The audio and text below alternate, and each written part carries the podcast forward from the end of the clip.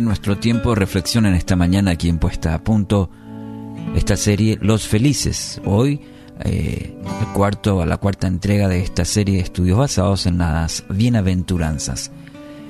Versículo 6 del capítulo 5 de Mateo. Bienaventurados los que tienen hambre y sed de justicia, porque ellos serán saciados. Es interesante en este versículo que Jesús eh, y en esta bienaventuranza utiliza dos apetitos y de los más fuertes que, que el ser humano puede tener, hambre y sed. Lo más seguro es que muchos hemos eh, pasado por estas dos experiencias, ¿verdad? De hambre y, sed.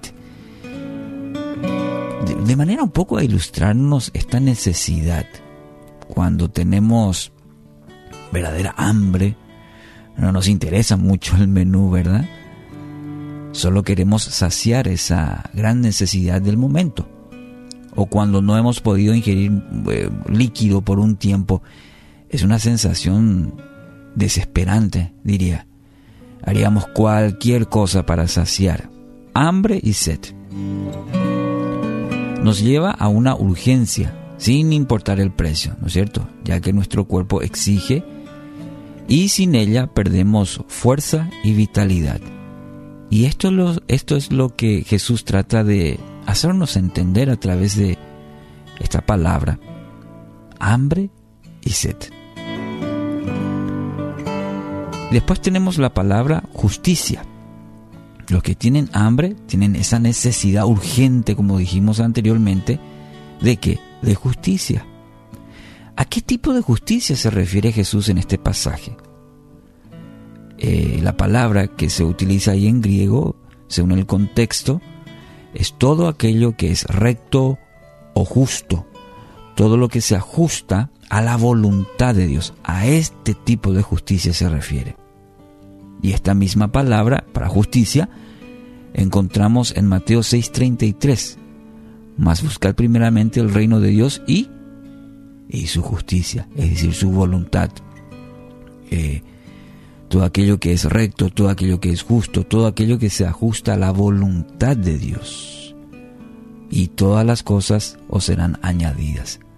Entonces, este versículo se refiere a tener un deseo intenso, anhelo ferviente por hacer la voluntad de Dios. Básicamente y directamente significa este versículo. hambre y sed nos referimos a un deseo, pero no simplemente un deseo, es intenso, es ferviente, desesperante diría, de hacer la voluntad de Dios. La justicia de Dios se refiere en este texto, en esta palabra, a eso. Mire, estas palabras tienen más de dos mil años, pero son a la vez tan actuales porque revelan el gran el, corazón del hombre que anhela que se deleita en cosas materiales, en los placeres de este mundo, en el poder, etcétera, etcétera. Pero Jesús nos invita nuevamente a buscar con todo nuestro ser sed y hambre por hacer su voluntad. Es la misma palabra, es la misma invitación de Jesús para usted, para mí de tener esa clase de hambre y sed, esa necesidad urgente, necesaria, impostergable de su justicia, de hacer su voluntad. ¿Tiene esta clase de anhelo en su vida? ¿Ah?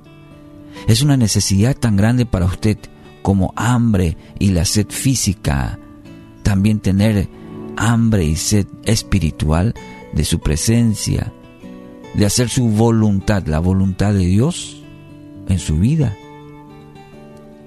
Ahora fíjese en la promesa de este versículo. Serán saciados. Serán saciados.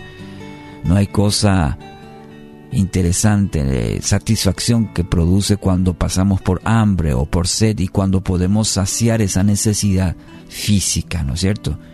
¡Ah! ¡Qué alivio trae! Poder saciar eso. Y gusto. Cuando ponemos a Dios como nuestra mayor prioridad, escucha bien, cuando ponemos a Dios como nuestra mayor y única prioridad. Cuando decidimos, decidimos hacer su voluntad por encima de todo, nuestros deseos, y por más buenos que sean, trabajo, todo, todo, pero cuando decidimos hacer su voluntad, su palabra afirma que ahí vamos a encontrar plenitud. Es decir, que en ese momento seremos completamente saciados cuando nos regimos en la voluntad de Dios. ¿Conoce esa voluntad para su vida? Bueno, le dejo como tarea, porque eso usted tiene que hacerlo personalmente con Dios. Pero hoy quiero animarle a reflexionar sobre qué realmente ocupa el primer lugar en su vida. Si quiere ser saciado, ¿sí? Que Dios sea lo primero en su vida.